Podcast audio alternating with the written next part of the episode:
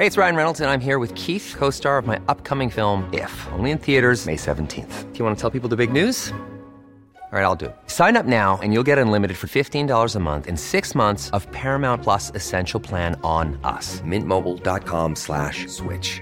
Upfront payment of $45 equivalent to $15 per month. Unlimited over 40 gigabytes per month. Face lower speeds. Videos at 480p. Active Mint customers by 531.24 get six months of Paramount Plus Essential Plan. Auto renews after six months. Offer ends May 31st, 2024. Separate Paramount Plus registration required. Terms and conditions apply if rated PG.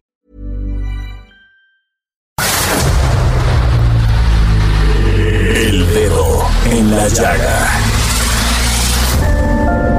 Había una vez un mundo en el que nadie creía. Un país de historias inexplicables. Una nación con personajes asombrosos. Santo Tomás tenía razón. Hay que ver para creer. El México increíble, las verdades que duelen, la voz de los que callan, el dedo en la llaga. Infórmate, diviértete, enójate y vuelve a empezar. El Heraldo Radio presenta El Dedo en la Llaga con Adriana Delgado.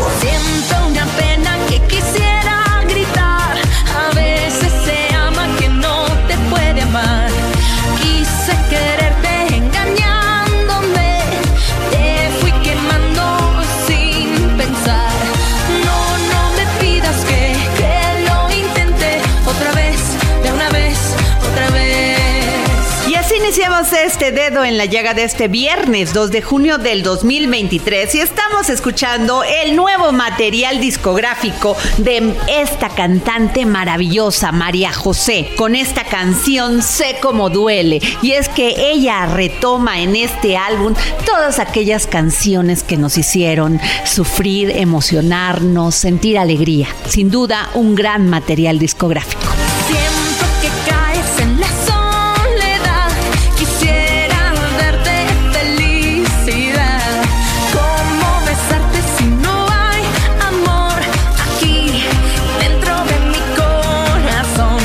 oportunidad de platicar con Enrique Ortiz, gran divulgador cultural del mundo prehispánico y mejor conocido por su proyecto de difusión Tlatuani Cuauhtémoc. Y hablamos sobre este maravilloso hallazgo de una pieza arqueológica en la comunidad de Hidalgo Amajac del municipio de Álamo, Temapache, Veracruz. Escuchemos. El Dedo en la Llaga. La tarde de este martes 30 de mayo, una nueva pieza arqueológica muy similar en dimensión y tallado a la joven gobernante de Amajac fue hallada en la comunidad de Hidalgo, Amajac, del municipio de Álamo, Temapache, Veracruz. Y ya habíamos hablado de este tema aquí en los micrófonos del dedo en la llaga con el gran Enrique Ortiz, divulgador cultural del mundo prehispánico, mejor conocido por su proyecto de difusión Tlatuani Cuauhtémoc. ¿Cómo estás, mi querido Enrique? Hola Adriana, muy bien, gracias por el espacio. Oye, ya habíamos hablado en otra ocasión aquí en los micrófonos del dedo en la llaga de esta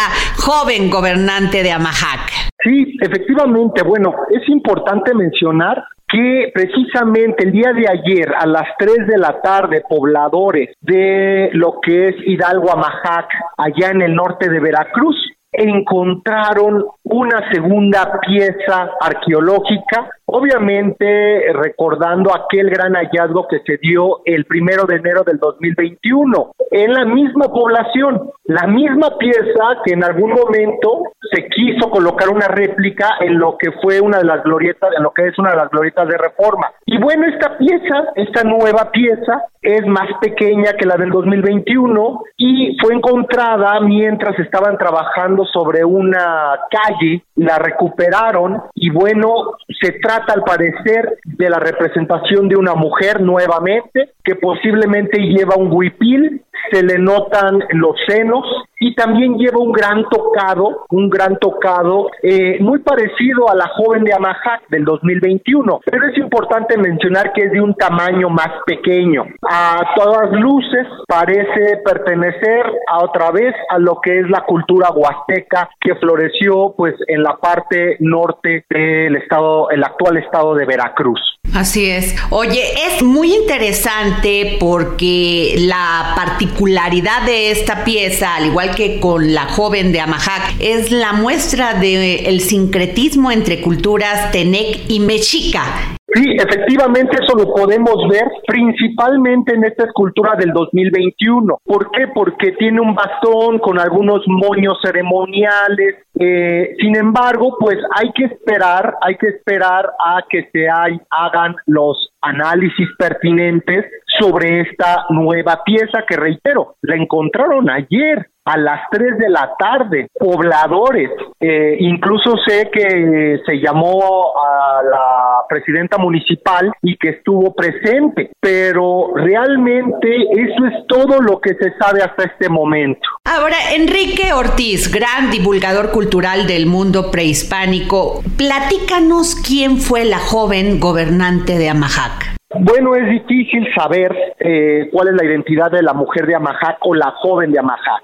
¿Por qué? Porque no contamos con suficiente información sobre las dinastías gobernantes de esta región eh, del norte de Veracruz. Entonces realmente es difícil saber de quién se trata, saber cuál es su identidad. Eso sin mencionar que también se pudiera tratar de una deidad, de una deidad femenina. Enrique Ortiz, gran divulgador cultural del mundo prehispánico, ¿cuáles son los aspectos o rasgos que hacen la diferencia entre una persona que era de la nobleza y otra persona que era habitante común en Amajac? Bueno, la gran diferencia de esta escultura, la importancia, pues bueno, por sus características sabemos que no es un plebeyo, que seguramente se trata de una deidad femenina posiblemente, o posiblemente un miembro de la nobleza, de la nobleza que gobernaba estas ciudades eh, huastecas, principalmente en el posclásico, y recordemos que los mexicas capturaron, bueno, eh, dominaron, derrotaron a los ejércitos huastecos y se establecieron en esta región desde mediados del siglo XV. Y entonces, dada esta información, podemos afirmar que muy probablemente esta escultura podría tratarse de una deidad. ¿Por qué? Porque también lleva un gran tocado. Y ahí, ahí esa es la pregunta, ¿cómo ubicas estos rasgos que hacen la diferencia entre una deidad y alguien de la nobleza? Porque pues son esculturas. Sí, es muy difícil. La realidad es que es muy difícil. Eh, lo más probable, cuando se trata de mujeres, lo más probable es que sean deidades asociadas a la fertilidad. Cuando se tratan de hombres, también pueden ser deidades, pero existe la posibilidad de que sean gobernantes. Entonces, dada esta circunstancia, lo más probable es que se trate de una deidad vinculada con la fertilidad. Reitero, tendríamos que esperar a, la, a los estudios, a diferentes opiniones y que se llegue a un consenso sobre eh, qué representa esta nueva escultura encontrada el día de ayer en, la población de Hidalgo. Oye, Enrique Ortiz, a mí la verdad me llama poderosamente la atención, incluso me gustaría que fuera una mujer y que fuera la joven gobernante de Amajac. sería increíble. Sería, increíble, imagínate, significaría cambiar todo el contexto de la cultura machista y misógina de este país. Sí, sería muy irrelevante. Eh, eh, podría ser una posibilidad, ¿no? Podría ser una posibilidad. Realmente eh, importantes las características de esta escultura. Lo que más destaca y lo más trabajado es el gran tocado que tiene, igual que la joven de Amajac, que también es lo que destaca más allá de este bastón ceremonial con nudos que lleva entre las manos, elemento que no se encuentra en esta nueva escultura. Enrique Ortiz, la primera joven de Estará en una exposición en Chicago, Estados Unidos, para el 2024. Sí, qué bueno que todas estas piezas estén conociendo no solamente en México, sino que también en otros países, porque realmente el arte mesoamericano es un arte universal, es una manifestación que se dio en este territorio pero que es admirado y que es único en todo el mundo. Entonces es eh, una excelente idea que estas piezas eh, se den en préstamo para exhibiciones temporales en algunos países o en otros rincones del mundo. Enrique Ortiz, por favor, ¿dónde podemos encontrar todas estas contribuciones que haces a la cultura de este país y como conocedor del mundo prehispánico? Me pueden encontrar en mis redes sociales, arroba cuautemoc-1521, en Twitter, TikTok e Instagram. Muchas gracias, Enrique Ortiz, por contar contigo siempre para conocer todos estos aspectos de nuestra cultura y gracias por tomarnos la llamada para el dedo en la llaga. Un gusto, un gusto, Adriana. Muchas gracias. El dedo en la llaga. Y desde Argentina y en exclusiva para el dedo en la llaga, el gran filósofo y escritor Hernán Melana, que hoy nos habla sobre la muerte del espíritu. Filosofía, psicología, historias con Hernán Melana. Hola Adriana y oyentes del dedo en la llaga.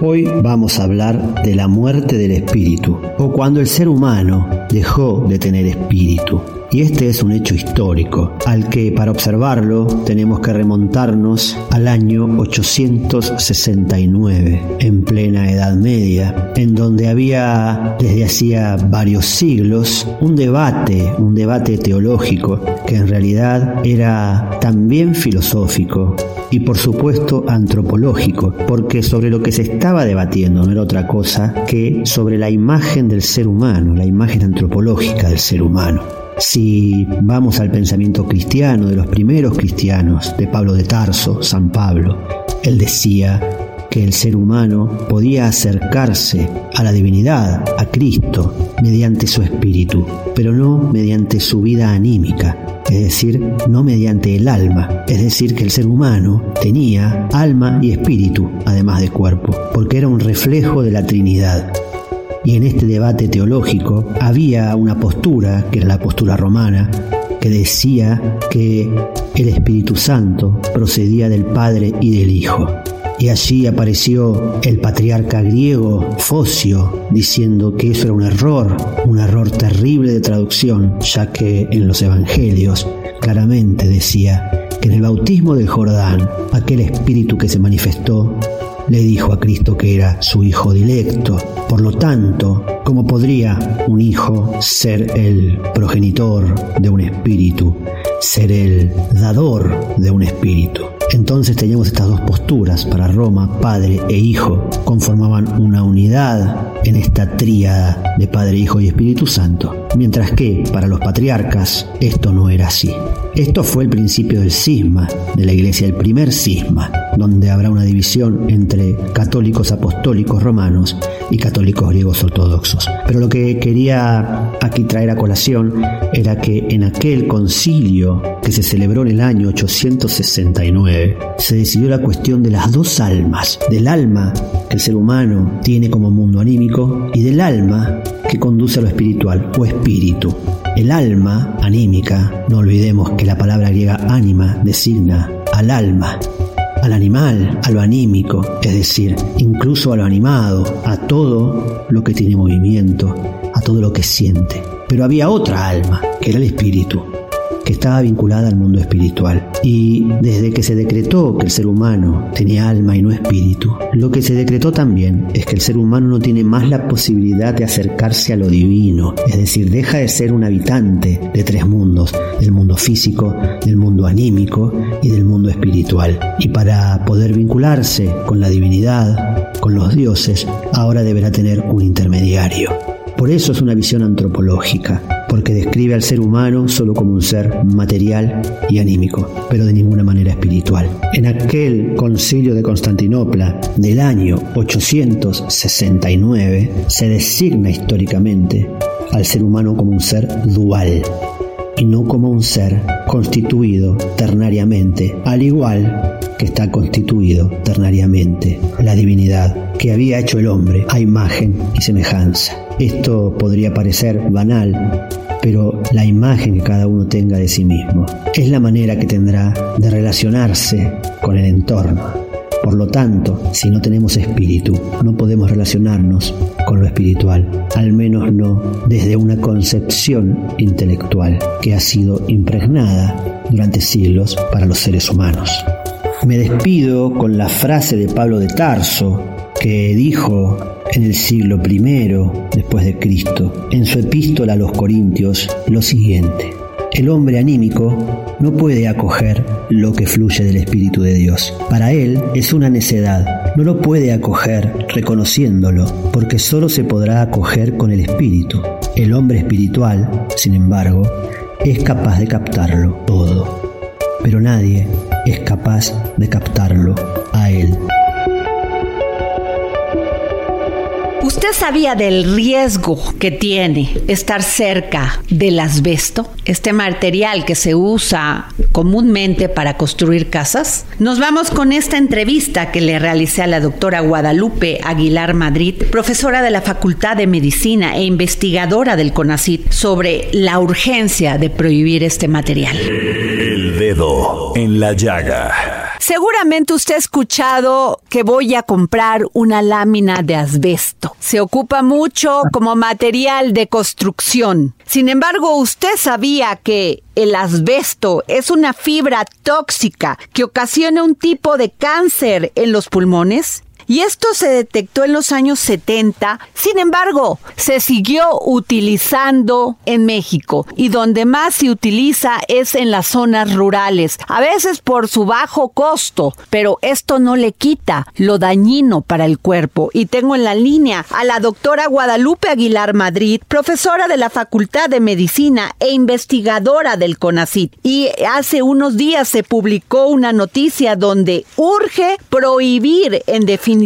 el asbesto por cancerígeno. Muy buenas tardes, doctora. Buenas tardes. Pues ocupamos el asbesto en México para la construcción, para estos corrales de animales y nunca, bueno, no teníamos la información tan detallada que podría dañar nuestra salud. Claro, la gente, el asbesto se viene usando desde los años 40 fuertemente. Ah. En el gobierno de Miguel Alemán se abrieron las puertas para que toda la tubería, los tinacos y láminas de asbesto eh, se usaran como materiales en la industria de la construcción. Entonces, pero ya se sabía cuando llegó a nuestro país en los 40, 50 y fuertemente en los 70 que era cancerígeno. Ya los países que lo habían usado durante la Primera y la Segunda Guerra para aislar los tanques porque es un material friable que, es muy resistente al calor y al frío, por eso se utilizó y se utilizó en más de, en más de 3.000 productos en donde se usa en láminas de asbesto, tinacos de asbesto, tubería de drenaje profundo de agua potable y de drenaje este, en mezclado con hilo. En el caso de las láminas va combinado con cemento, entonces lleva un porcentaje de asbesto y un porcentaje de cemento. Cuando llega a México ya se sabía que era cancerígeno. Y si las autoridades no lo sabían, eso no los exime de ninguna responsabilidad por haber permitido que todas las industrias que venían huyendo de sus países porque ya se sabía que era cancerígeno, en vez de prohibir la OMS y decir ya no se use el asbesto, en los 70, cuando ya se sabía todo esto, es cuando más se impulsa la importación de asbesto a nuestros países, porque nuestros países no tienen yacimientos de asbesto.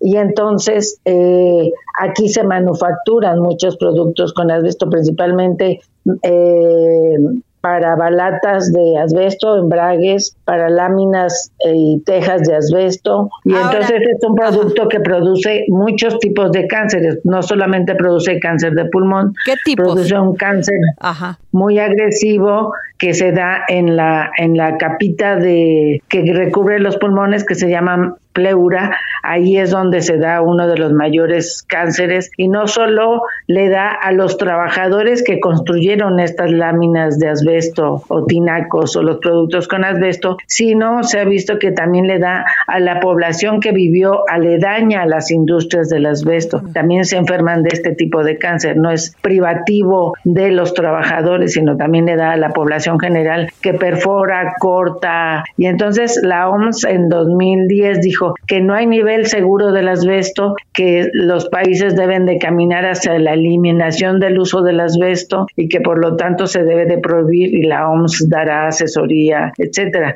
Ahora, fíjese nada más, obreros que se dedican a esta industria han presentado eh, lo que se le llama mesotelioma maligno pleural y ya pues tuvieron que retirarse de estas empresas, pero lo más grave es que el IMSS no lo reconoce como enfermedad de trabajo. No, en toda la historia del IMSS ha calificado 10 casos de eh, mesotelioma pleural como enfermedad de trabajo y ha calificado más de 100 casos como, eh, como enfermedad general, porque cuando van los trabajadores se enferman, desafortunadamente como esta enfermedad tiene un periodo de latencia muy largo, ¿qué quiere decir esto? Que desde que se expone hasta que puede desarrollar el cáncer pasan de 20 hasta 50 años, entonces cuando los trabajadores presentan presentan la enfermedad, ya no están trabajando, ya están retirados y entonces no reclaman la enfermedad. Hemos tenido casos, por ejemplo, de una señora que tenía sus láminas, su techo de láminas de asbesto y como se pone negro, entonces ellos lo limpian con un cepillo para quitarle lo negro y esa señora a los 70 años desarrolló mesotelioma pleural, por ejemplo. O trabajadores, cuando la gente cambia sus tinacos y los rompe y los fractura,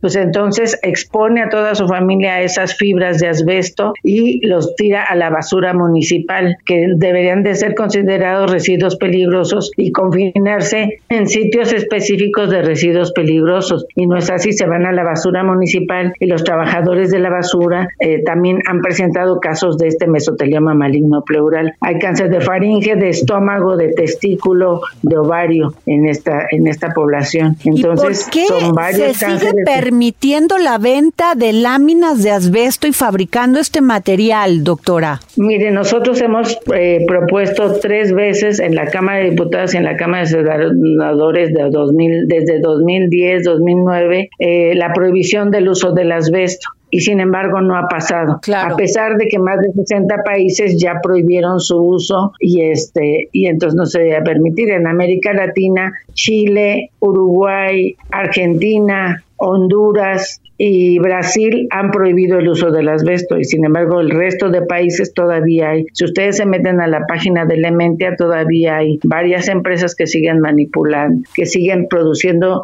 productos con asbesto, láminas, tinacos, claro. este y bueno, y toda la contaminación también que provoca para la población. Fíjese que aparte de esto, me decían, por ejemplo, en Monterrey, donde hay mucho polvo de pellet, de carbón, que este que está provocando enfermedades no solamente respiratorias, sino que están derivando también en cáncer en cánceres, sí está relacionado con cáncer de pulmón. No hay ninguna sola industria en el país que estén capacitados para remover el asbesto, que sale muy caro remover todo lo que en el país se ha construido con asbesto en las casas pobres. Cuando el gobierno había un desastre, lo que hacía era darles este ladrillos y láminas de asbesto para construir sus techos. Y entonces cuando ellos perforan, acomodan y esto, pues entonces toda la familia se expone a estas fibras de asbesto. Entonces la OMS ha dicho que no hay nivel seguro de exposición al asbesto. O sea, pequeñas cantidades durante muy poco tiempo son capaces de que las personas desarrollen este cáncer. Pues muy grave lo que nos dice doctora, y vamos a hacer este llamado a las autoridades, a la población. Gracias, doctora. Lo que se debe de hacer es prohibir el uso del asbesto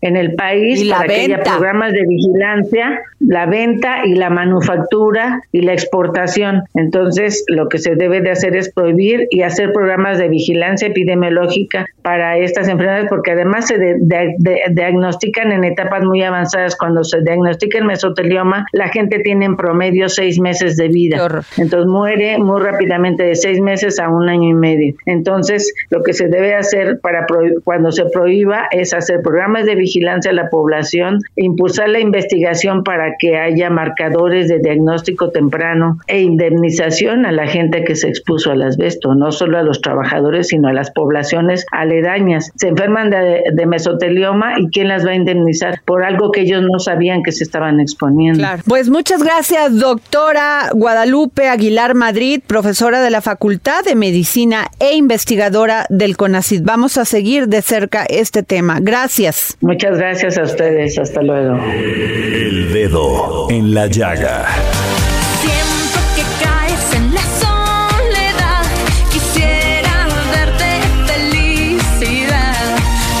A una pausa, no antes sin recordarles que me pueden mandar mensajes y escribir a mis redes sociales arroba Adri Delgado Ruiz.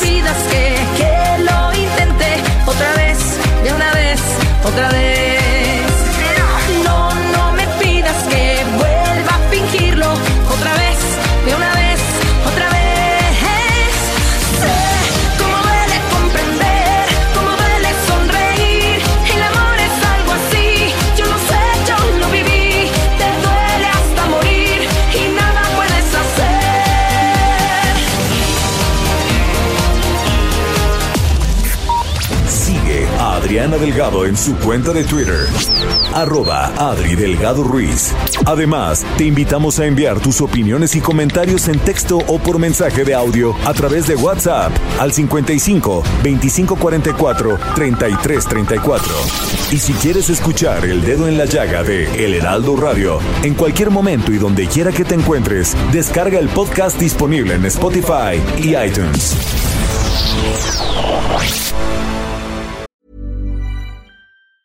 There's never been a faster or easier way to start your weight loss journey than with PlushCare. PlushCare accepts most insurance plans and gives you online access to board-certified physicians who can prescribe FDA-approved weight loss medications like Wigovi and Zepbound for those who qualify.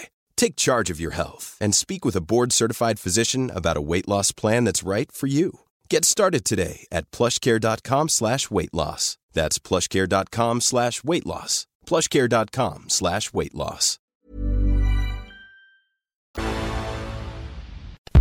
Sigue a Adriana Delgado en su cuenta de Twitter en arroba Adri Delgado Ruiz. Y envíanos tus comentarios vía WhatsApp al 55 25 44 33 34 o 55 25 02 21 04.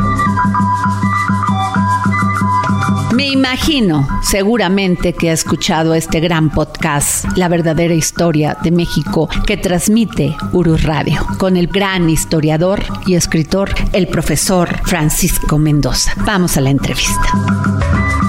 ¿Quién no ha escuchado este podcast maravilloso que se transmite por Uru Radio, La verdadera historia de México? Sí, con el gran historiador y conductor de este programa, el profesor Francisco Mendoza.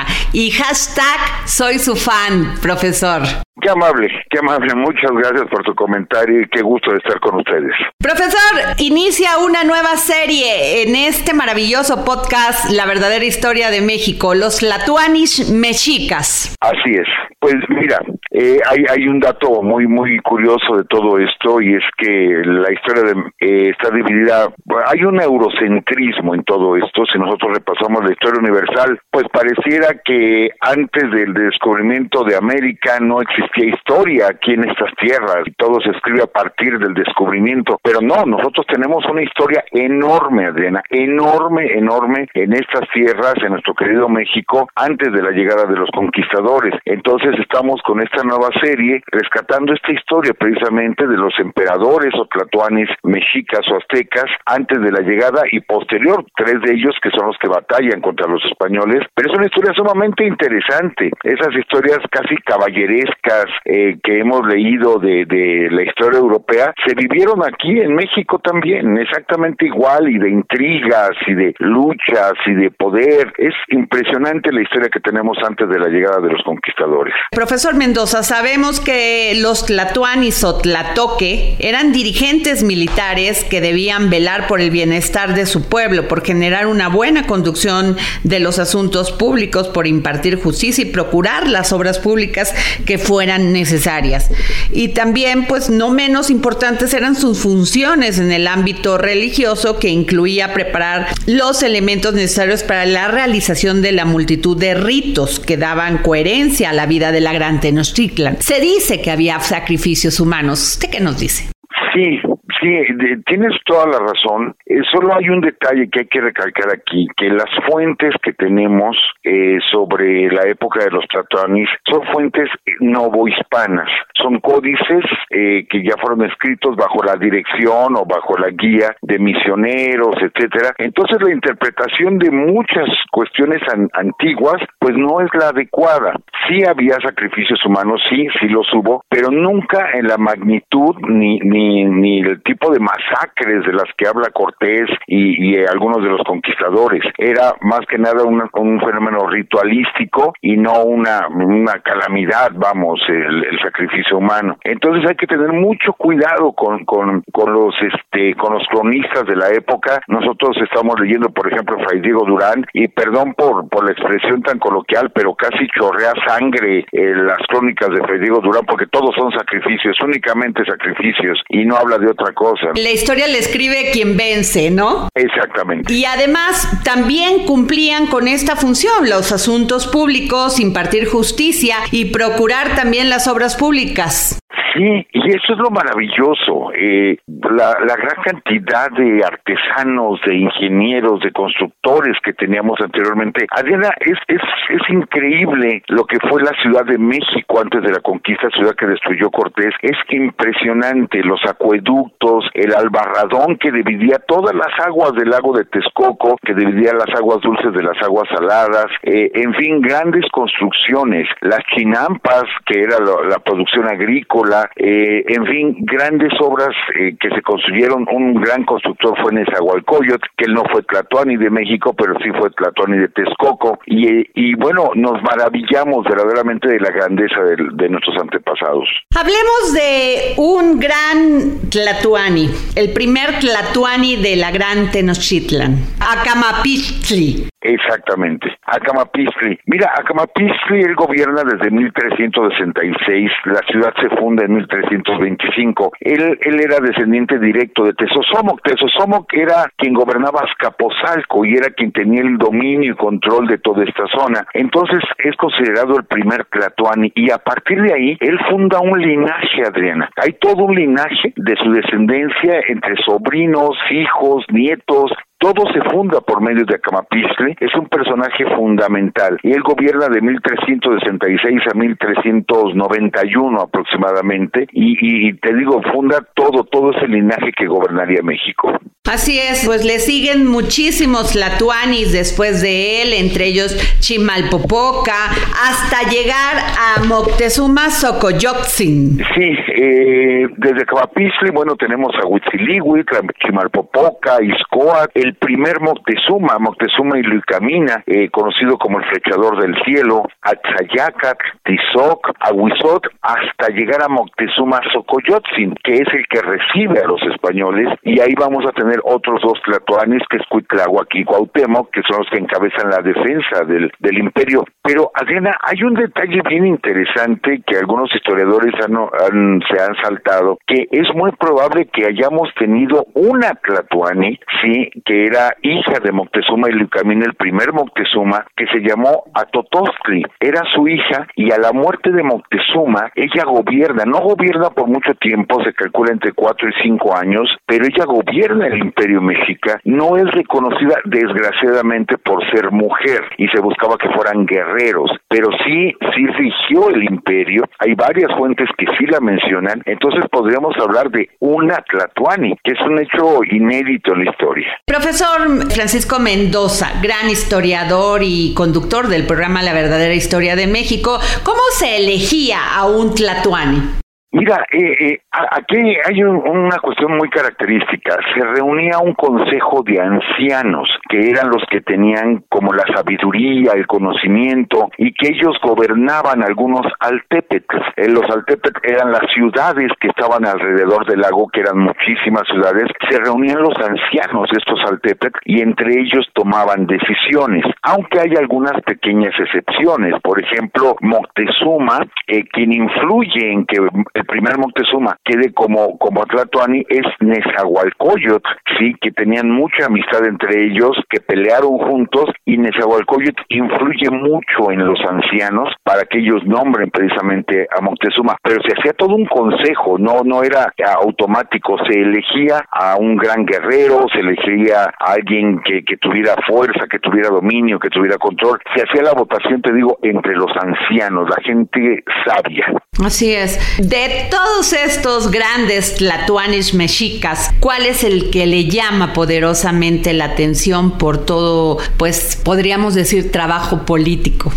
Bueno, yo creo, para mí, para mi gusto personal, Cuauhtémoc, sí, que fue el último. Eh, yo lo he comentado en algunas exposiciones donde he dicho que Cuauhtémoc nace en el año de 1500 y es nombrado Tlatuani este, en el año de 1520. Entonces es un jovencito, es un jovencito de 20 años que soporta el peso de todo el imperio y la guerra contra los españoles. La vida de Cuauhtémoc es muy triste porque tiene que defenderse la, la ciudad. La ciudad se, se rinde por hambre y por sed y después es eh, vamos es torturado con la quema de los pies para averiguar los españoles dónde se había quedado el oro que se perdió en, la batalla de la noche triste y después es ahorcado Cuauhtémoc allá por Tabasco. Entonces eh, la, la, imagen de Cuauhtémoc que mucha gente dice el nombre de Cuauhtémoc es águila que cae como diciendo es derrotada. No Cuauhtémoc significa águila que desciende como cuando las águilas atacan a una presa así era el nombre de Cuauhtémoc, el, el, águila que está atacando a una presa. Entonces, a mí me impresiona mucho la vida de Cuauhtémoc. Hablamos de Axayacatl, que fue un gran tlatoani mexica, que además fue el más joven que ascendió al trono. Sí, y sobre todo es el que amplía más el imperio mexica. Eh, de, al principio, bueno, con Escoat es dominar el valle, bueno, la cuenca de, de, del lago de Texcoco, pero con Atzayacat las fronteras del imperio mexica van a llegar hasta Chiapas, ¿sí? Y es más, posteriormente con Aguizotl van a llegar hasta Guatemala, las fronteras de, de, de los mexica, y por ahí hay una versión muy interesante que dice que el nombre de Nicaragua, de, de, nuestro hermano país centroamericano, realmente es Nicanahuac, que significaría hasta aquí llega el Anáhuac. Entonces vemos la gran expansión, pero todo se inició con Axayaca, precisamente de costa a costa y hasta Chiapas lleva el imperio. Eh, profesor Francisco Mendoza, ¿qué tenemos que aprender las nuevas generaciones de estos grandes tlatoanis mexicas? El valor, la fortaleza, el, el, amor por su por su patria, por su tierra, vamos. Teníamos problemas aquí, sí, sí había problemas, sí había guerras internas, pero la defensa ultranza que tuvieron los últimos tlatoanis, hay gente que condena a Moctezuma como si fuera un cobarde y no es cierto, quiso mediar, quiso salvar a su nación, el gran Cuitláhuac que, que fallece rápidamente por la viruela y repito, y el gran Cuauhtémoc, eh, eh, el amor por, por lo suyo, eso es lo que más tenemos que aprender. Desgraciadamente vemos nuestro pasado eh, peyorativamente, les decimos indios, es más, esas dos imágenes tan tradicionales en México que están en el metro, que es Iscoatl y Aguizotl, que le decimos los indios verdes, ni siquiera sabemos quiénes son y les decimos verdes, ¿por qué? Porque cuando estuvieron en el canal de la Viga se oxidaron y se veían de color verde y la gente peyorativamente o burlonamente le decía los indios verdes esos, ¿no? No, eran dos grandes ¿sí? Entonces conocer nuestra historia y nuestro pasado de veras que nos debe llenar de orgullo, Adriana. Entonces es lo que más podemos aprender de ellos. Profesor Mendoza, esto que dice usted es sumamente importante porque cuando nos queremos burlar, las personas que pues no conocen la historia de México, como usted la narra en Urus Radio, decimos peyorativamente esos indios. Así es. ¿Por qué decir indios y no indígenas? ¿Por qué la burla? Mira, desgraciadamente, desgraciadamente tenemos un mal que, que padecemos y que yo creo, aunque muchos lo critican, yo sí creo mucho en el laberinto de la soledad de Octavio Paz, de nuestro gran, gran escritor Octavio Paz, cuando habla de que somos hijos de la Malinche, ¿sí? No tanto por Doña Marina, sino al hablar de malinchismo, estamos hablando de que preferimos lo, lo, lo extranjero y, y, nos impresiona tanto lo, lo, lo foráneo y no apreciamos lo que tenemos nosotros. Entonces, usamos la palabra indio de forma peyorativa que, que aparte está mal empleada. Indios era la palabra que decían los españoles porque pensaban que habían llegado a las Indias orientales, ¿sí? Este, realmente nosotros seríamos naturales o indígenas en todo caso, pero lo usamos como, como una grosería incluso, ¿no? Nos insultamos diciendo pareces indio y no, perdón, pero actualmente tenemos decenas de etnias que son nuestro orgullo, coras, huicholes, mayas, lacandones, eh, tarahumaras, que son de veras nuestro orgullo, nuestra tradición, nuestro pasado, ahí está, pero te digo, desgraciadamente tanta penetración cultural extranjera, pues nos ha hecho que nos avergoncemos, no nos avergoncemos de nuestro color de piel, de ser morenos, cuando es todo un orgullo serlo. Profesor Mendoza,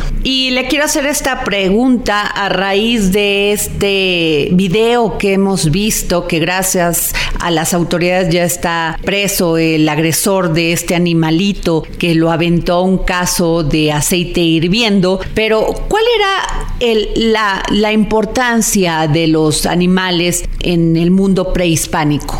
Adriana, me tocaste una fibra sensible porque hoy le estuve dando seguimiento precisamente a esa noticia. Es terrible el video, verdaderamente terrible. Pero bueno, yéndonos a, la parte histórica, un perro era quien nos acompañaba en el camino al Mictlán. Un Xoloscuincle, que era de los perros que teníamos aquí, que son naturales de estas tierras, era quien nos acompañaba. Los animales eran bien tratados en estas tierras, eh, los animales eran admirados y es más, no olvidemos que nuestros grandes guerreros imitaban a los animales, eran los guerreros ocelotes, los guerreros águila y, y eh, en fin, teníamos una, una unión con la naturaleza, una unión con los animales, con las plantas, que, que los españoles estaban muy lejos de sentir. Entonces, bueno, hablando de los conquistadores, muy lejos de sentir. Entonces, qué lástima ver este tipo de, de, de, escenas donde se muestra que no, es, ya no puedo decir sangre fría, es no tener sangre en las venas, definitivamente, ¿no? El, el hacer ese tipo de, de, de, cosas. Y bueno, muy diferente al respeto que se tenía antes por, por los animales animales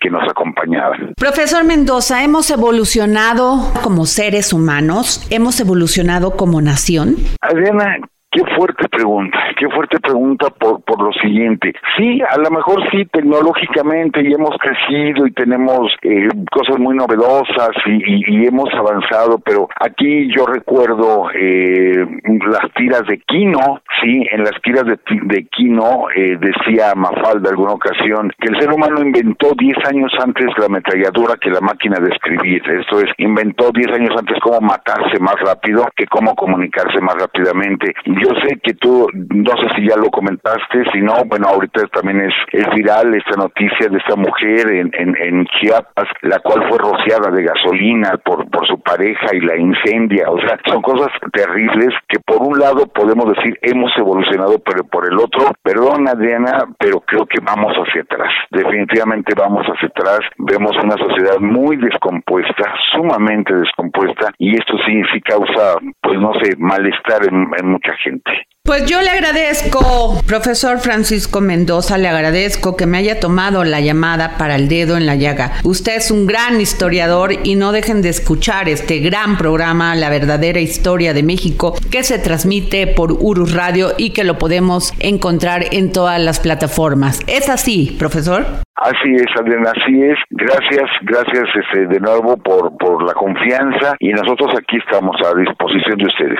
Muchísimas gracias, gracias, profesor. Un abrazo, hasta luego. El dedo en la llaga. Viernes, viernes, viernes con el historiador Ignacio Anaya, que hoy en sus cápsulas del pasado nos habla de la bomba nuclear en México. Cápsulas del pasado con el historiador Ignacio Anaya. Hola Adriana, hola amigas y amigos del dedo en la llaga, y esta es mi cápsula del pasado. La bomba nuclear sigue siendo hasta la fecha el arma de destrucción masiva que más preocupa a las naciones. Desde su uso en la Segunda Guerra Mundial, cambió la manera de percibir el desarrollo tecnológico para un conflicto armado alrededor del mundo. Por ello, en este episodio les contaré sobre la reacción de la prensa mexicana ante un suceso que cambió el curso de la humanidad, los bombardeos atómicos en Hiroshima y Nagasaki Comencemos. A principios de agosto de 1945, el mundo contempló una nueva y aterradora realidad, el poder destructivo sin precedentes de las armas nucleares, un poder que en palabras de la prensa de la época hizo intervenir la energía esencial del universo en las tremendas luchas de los hombres. En México, periódicos como el Excelsior, el Universal, Novedades y el Popular, al mismo tiempo que informaron sobre el suceso, también reflejaron sobre este asombro global, el temor y la reflexión sobre este nuevo poder en sus páginas. Excelsior, en su edición del 8 de noviembre de 1945, subrayó el papel determinante de las armas nucleares en las relaciones internacionales. Destacó cómo la bomba daba a Estados Unidos el poder de moldear el mundo, lo que generaba un profundo temor sobre qué pasaría si esta tecnología cayera en manos de la Unión Soviética. Mientras tanto, el Universal publicó el 16 de agosto una reflexión sobre las repercusiones de la posguerra, señalando que el fin de la guerra no significaba el fin de los desafíos. Recordó a sus lectores la ruda labor de reconstruir lo destruido y la ingente tarea de establecer una justa distribución de la riqueza como medio indispensable para prevenir futuros conflictos. Por otro lado, Novedades, el 9 de agosto de 1945, planteó una reflexión intrigante en su columna de opinión titulada La bomba de doble efecto. A pesar del horror y la destrucción que estas armas podían provocar, sugería que, paradójicamente, la bomba atómica podría ser un medio para prevenir futuras guerras, debido a su poder disuasorio. Una reflexión que, con el tiempo, se volvería fundamental en la teoría de la disuasión nuclear durante la Guerra Fría. El Popular, también el 9 de agosto, por su parte, describió con asombro y temor la invención de la misteriosa y diabólica bomba atómica. Si bien reconocía su papel en la finalización de la Segunda Guerra Mundial, también alertaba sobre su peligroso potencial para el futuro. A través de sus páginas, estos periódicos mexicanos no solo informaron, sino que también reflexionaban y cuestionaban el futuro incierto con las armas nucleares en juego. En sus columnas se debatía sobre las implicaciones éticas y políticas de la proliferación nuclear, su impacto en el equilibrio global y las responsabilidades que conlleva la posición de armas de tal magnitud. Así, la prensa mexicana se convertía en un espejo de la realidad global, reflejando y alimentando las discusiones sobre las consecuencias de la invención de las armas nucleares y su impacto en el orden mundial. Esta discusión, lejos de ser un tema del pasado, sigue siendo relevante hasta nuestros días. Espero que les haya gustado este episodio y recuerden escucharnos cada semana. Muchas gracias y hasta la próxima. Y hoy es viernes de comer y beber bien. Y sin duda, ¿quién más que Miriam Lira y su momento GastroLab, que hoy nos habla sobre los libros mexicanos premiados en el Gourmand Cookbook Awards 2023. GastroLab. Historia, recetas, materia prima y un sinfín de cosas que a todos nos interesan. Hola, ¿qué tal Adri? Amigos del dedo en la llaga, este viernes vamos a platicar de los libros de cocina mexicanos que fueron a hacer un gran, pero un gran papel a los Gourmand World Cookbook Awards y es que el pasado 27 de mayo se llevó a cabo la 28 edición de estos reconocimientos, una de las entregas de premios editoriales más importantes de todo el mundo. La sede de este año fue Umea, una pequeña ciudad en Suecia que sin embargo alberga la biblioteca de libros gastronómicos más grande del mundo. Los Gourmand Awards tienen la intención de reconocer las mejores publicaciones culinarias a nivel internacional. Y según la página oficial del sitio, más de mil nominados participaron en esta selección, de los cuales muchos fueron mexicanos, quienes quedaron en los primeros lugares. Este 2023, el mejor libro de cocina del mundo, Hall of Fame, lo obtuvo Aguacate, de Deborah Holtz. Culinaria mexicana, editorial independiente que cumple este año 15 años, se hizo acreedora a dos primeros lugares. El primero, mejor libro de cocina regional del mundo por Acapulco de mis sabores. Un libro sobre la historia gastronómica del puerto, con recetas del chef Eduardo Palazuelos. El libro fue editado por Dulce Villaseñor, de Culinaria Mexicana, coordinado por Claudio Poblete, fundador de Culinaria Mexicana, y cuenta con la fotografía de Ignacio Urquiza. Además, se llevaron el premio de mejor revista de gastronomía del mundo con el Almanaque de la Cocina Nacional Coleccionable número 9, Gastronomía Consciente, editado también por Culinaria Mexicana en conjunto con Despacho Gastronómico y con la fotografía de Fernando Gómez Carvajal. Otro de los libros premiados fue Grandes Chefs Mexicanos Fuego, editado por Larus Cocina y Culinaria Mexicana, el cual fue acreedor del segundo lugar en la categoría Barbecue. Mientras que Larus Cocina fue galardonada como la mejor editorial del mundo de este 2023, cuyo libro Cocina mucho, desperdicia poco y ahorra más fue premiado en la categoría al mejor libro de comida Zero Waste, escrito por la chef Mariana Orozco, que se trata de una obra que ha roto todos los récords de ventas. Si quieres conocer más detalles sobre esta entrega de premios, no dejes de visitar gastrolabweb.com. Ahí podrás encontrar todos los detalles de esta entrega de reconocimientos. Por supuesto, síguenos en nuestras redes sociales arroba heraldo gastrolab. Yo soy Miriam Lira y por supuesto nos escuchamos el próximo viernes aquí en El Dedo en la Llaga. Y como todos los viernes, deportes con mi querido Roberto San Germán. Roberto San Germán y los deportes al estilo del dedo en la llaga con Adriana Delgado.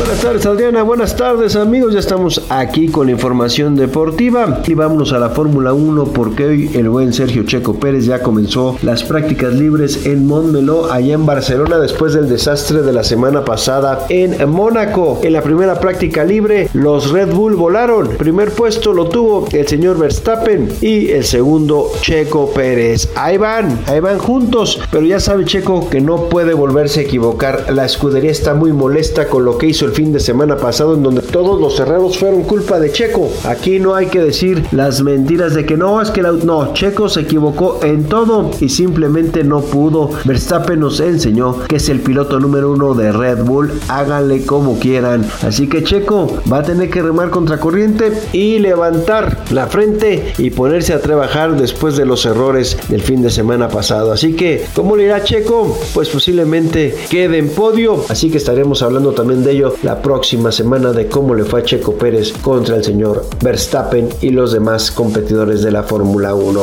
Hasta aquí la información deportiva, Adriana. Que pases buen fin de semana. Igual para nuestros radio escuchas, yo soy Roberto San Germán. Así llegamos al final de este dedo en la llaga, agradeciéndoles que nos escuchen todos los días de 3 a 4 de la tarde, pero sobre todo, gracias por permitirnos entrar en su corazón. Tenga usted un gran fin de semana con sus seres queridos. El Heraldo Radio presentó El Dedo en la Llaga con Adriana Delgado.